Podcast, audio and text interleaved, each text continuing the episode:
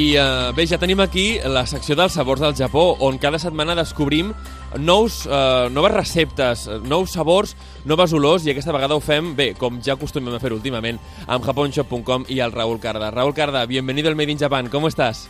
Muy bien de estar con vosotros. Bueno, oye, cuéntanos porque tenemos otro surtido fantástico de japonshop.com y, y, oye, creo que tenemos que ir paso a paso porque nos has traído cuatro delicias. Vamos a empezar por el mini Kit Kat de sake de Sakura. Cuéntanos. Sí, ha sido la sensación de, de esta temporada en Japón. Eh, en Japón, como ya sabréis, los Kit Kat eh, son un mundo aparte. Sacan muchas ediciones, sí, sacan muchas ediciones limitadas, incluso ediciones regionales que solo se venden en las prefecturas. ¿En serio? Eh, sí, sí, de, sí. Por ejemplo, hay una, una, un- una variedad de Kit Kat de manzana que solo se vende en la prefectura. Ahora no recuerdo el nombre de la prefectura, pero donde lo típico es las manzanas de esa prefectura. Ajá, ajá. Y solo se venden ahí, no se venden en otra parte del país de Japón. Qué bueno. Entonces, en- este caso sí que es un- una edición nacional, pero está pensada para, para disfrutar eh, con el harami, con el florecimiento del sakura, Sí. pero por la noche.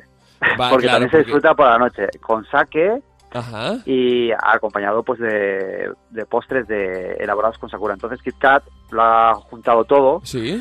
Y ha elaborado un Kit Kat con sabor a sake y sakura. Vale, pero no lleva alcohol, entiendo, ¿eh? El- No, el- no, no lleva alcohol, no, no, no, no, no Tiene una alcohol. pinta buenísima, el envase me encanta, además incluso hay un castillo japonés, yo que soy muy fan de los samuráis, pues oye, hace, hace las delicias de los, de los que nos gusta mucho esa cultura. Oye, Sí, te- es- tengo, tengo también, porque es que quiero hablar de esto porque me encanta, es algo que sí que se ve muchísimo en Japón, el Kit Kat se ve mucho, el Kit Kat, pero esto se ve muchísimo, que es el café frío típico de las vending machines. ¿Te Sí. acuerdas de aquel día que hablamos de las vending machines? Pues, Sí. pues tú nos has traído un, un, un café con té verde, con té matcha, de Wanda, y, y me encanta porque es el envase japonés y además es algo que se consume un montón ahí. Sí, esta es una, una evolución de lo que es el café y eh, lo más de lo más consumido en Japón, que es el, matcha y el café. Entonces eh, han lanzado al mercado lo que es la combinación de los dos. Entonces es un café con leche, pero que aparte lleva matcha. Eh, este tipo de envase está pensado pues para tomar frío o caliente, porque mm, como ¿Ah, bien sí? sabrás también, sí, eh, hay máquinas vending Calientes. Ahora porque empieza el verdad, calor. Sí, es verdad. eh, donde eh, te sirven la bebida caliente.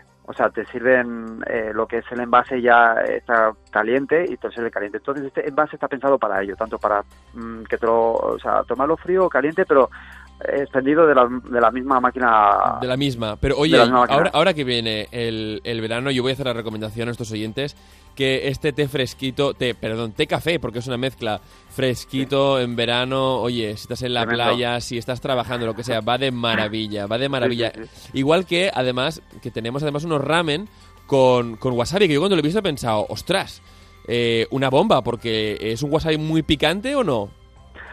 A ver, realmente el wasabi no es el picante, es de Es la el picante familia- nasal, claro, es el picante Sí, nasal. es ¿no? nasal, es nasal. Entonces, es mm, te da sensación, pero no es luego que tienes el paladar o la lengua que, que no puedes ni hablar. ¿no? Claro, es no, te descongestiona, que es aún Te mejor. ¿eh? descongestiona, es un poco de la familia de la menta. Entonces, Exacto. perfecto.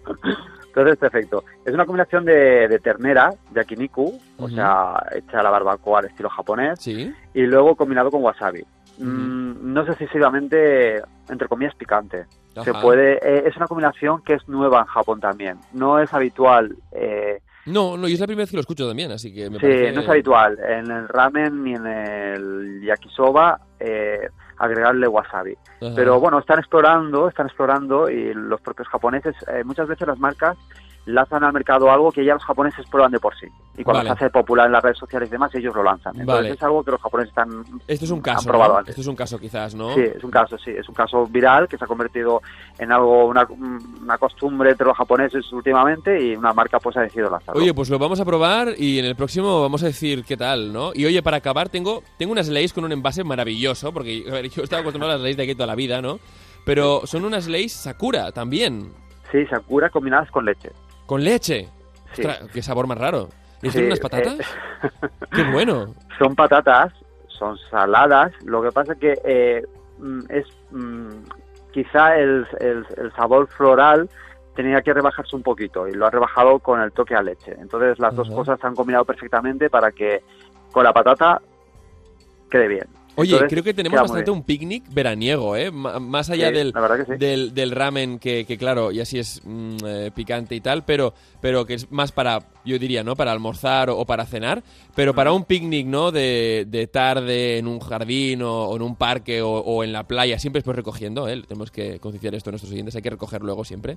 Eh, Sí, pero con un té fresquito, té café fresquito, un Kit Kat buenísimo. Pues te voy a decir las un patatas. truco. Va, un cuéntame. truco para el ramen. Un truco para el ramen. Cuéntame. Eh, desde hace unos años para acá, eh, en Japón, lo que te comentaba, la costumbre es, pues, entre eh, los japoneses le ponían hielo a, a lo que es el ramen. Tú, o ¿En sea, serio? Sí, y se lo toman como frío, como nuestro una especie de gazpacho. Se lo toman como frío. Existe una variedad de ramen que se toma frío.